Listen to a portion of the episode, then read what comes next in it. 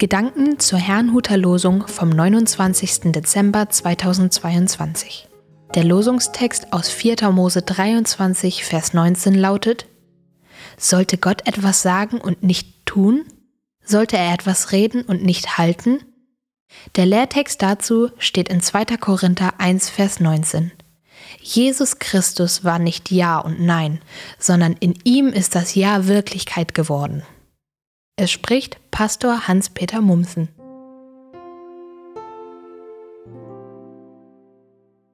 In ihm ist das Ja.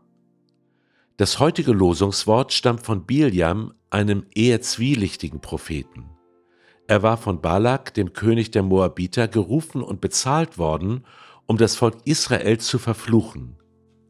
Erst wollte Biljam nicht kommen, doch dann ging er auf Gottes Geheiß. Statt aber Israel zu verfluchen, segnete er es dreimal. Als Begründung gab er an, er könnte das, was Gott zu ihm sagt, nicht ändern. Insofern hatte Biliam völlig recht mit dem, was er im Losungswort sagte, nämlich, sollte Gott etwas sagen und nicht tun, sollte er etwas reden und nicht halten? Trotzdem war sein Herz nicht bei Gott.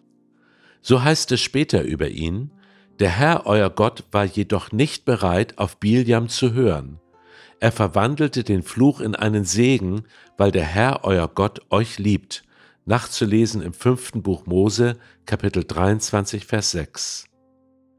Auch im Neuen Testament wird Biljam erwähnt.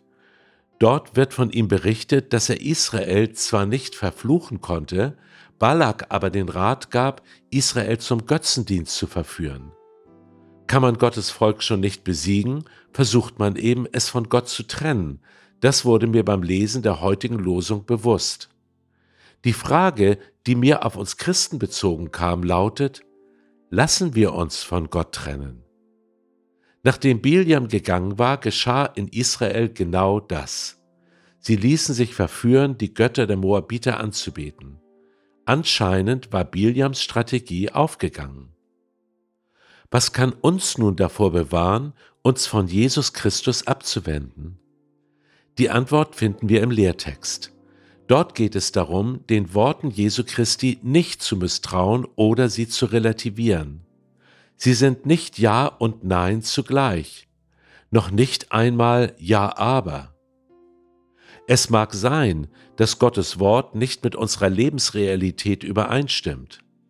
Es mag auch sein, dass uns einiges missfällt oder unglaubwürdig erscheint. Doch Gottes Gedanken sind höher und seine Weisheit ist größer als unsere.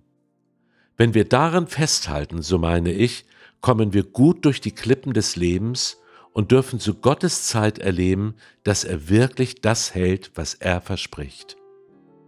Ich wünsche Ihnen und uns einen gesegneten Tag. Thank you.